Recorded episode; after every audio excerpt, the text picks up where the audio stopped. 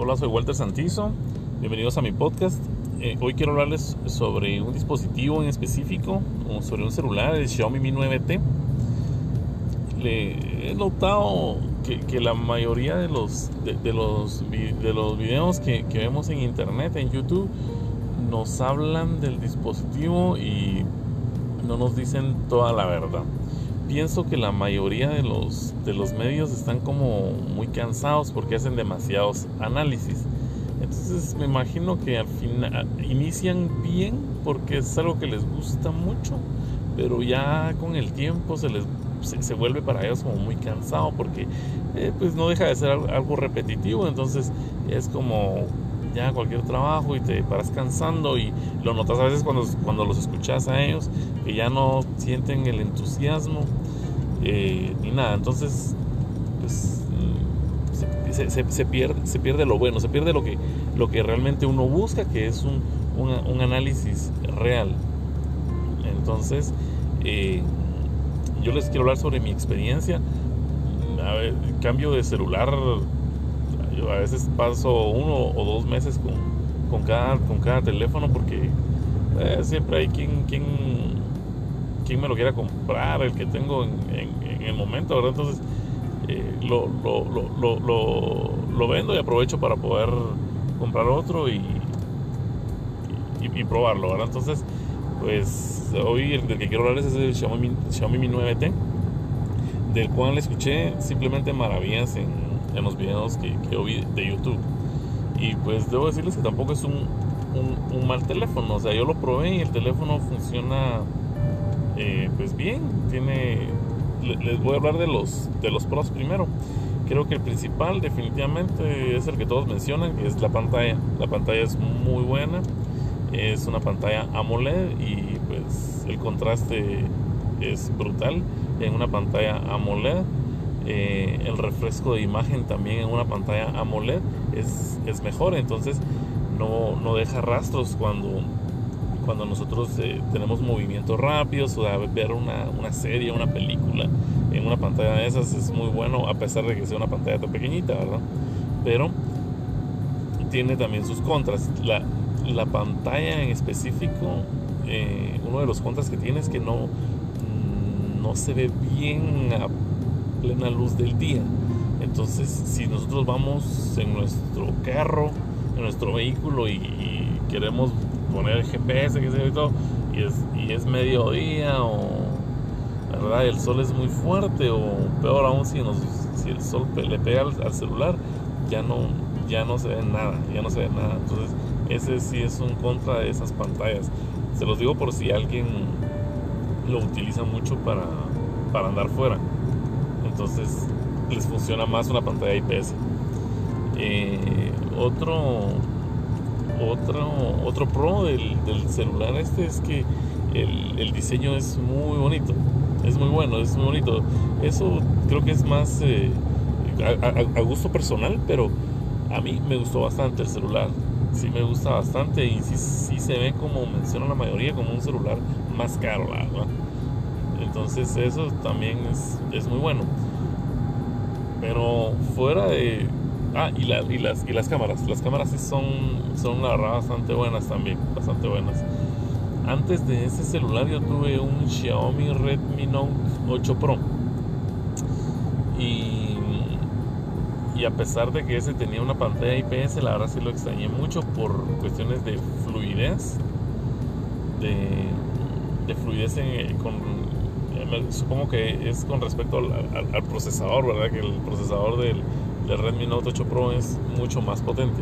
Es mucho más potente que el que, el que utiliza el, Xiaomi Mi 9T. Entonces me quedó mucho a, a ver en cuanto a rendimiento. El rendimiento no solamente lo vamos a ver como mencionan en, en, la mayoría de medios cuando ponemos un videojuego, sino que la verdad es que es en todo, o sea, en las transiciones entre aplicaciones, porque venimos y buscamos algo en Facebook, ah, sí, una noticia y es interesante, ok. Entonces casi siempre buscamos, eh, luego abrimos un navegador web para ver si es cierto, qué información encontramos de diferentes medios, porque a veces pues no es cierto. Entonces, eh, en lo que en lo que cambiamos de una aplicación a otra, esas transiciones son mucho más suaves en el Redmi Note 8 Pro. Por mucho son mucho más suaves. Todas las animaciones, cambio de aplicaciones entre aplicaciones, eh, los efectos de, los efectos visuales en, y cuando abrimos la multitarea y cerramos cada una de las aplicaciones, cómo se mueve cada, cada, aplicación, por más que sea una aplicación sencilla como podcast o YouTube, Facebook, sí hay mucha diferencia, la verdad. Es mucho mejor un Redmi Note 8 Pro. El procesador es mucho, mucho mejor que el 730 que, que, monta el, el Mi 9T. Aparte de que yo tengo mi teoría, no sé si sea así, pero pienso, el, cuando lo tuve pensé que tal vez era por ser una versión, como una versión mini prácticamente del Mi 9T Pro, que ese se utiliza el Snapdragon 855. Entonces pensé, quizá no, no, es algo que me conste, sino que solo es algo que, que, yo pensé, que, que quizá y, el software es optimizado para el procesador 855 y, y, ya no y ya no lo optimizan para el 730 ¿verdad? es posible. Pero el funcionamiento mal. Otra cosa que, que es muy mala y es, es, eh, la respuesta táctil de, de mi 9T la verdad es que queremos escribir rápido, no responde bien si somos de las personas que escribimos rápido. Si van a utilizar algún videojuego, yo no uso los celulares para videojuegos, pero sí probé y la respuesta táctil es lenta y deja mucho que desear.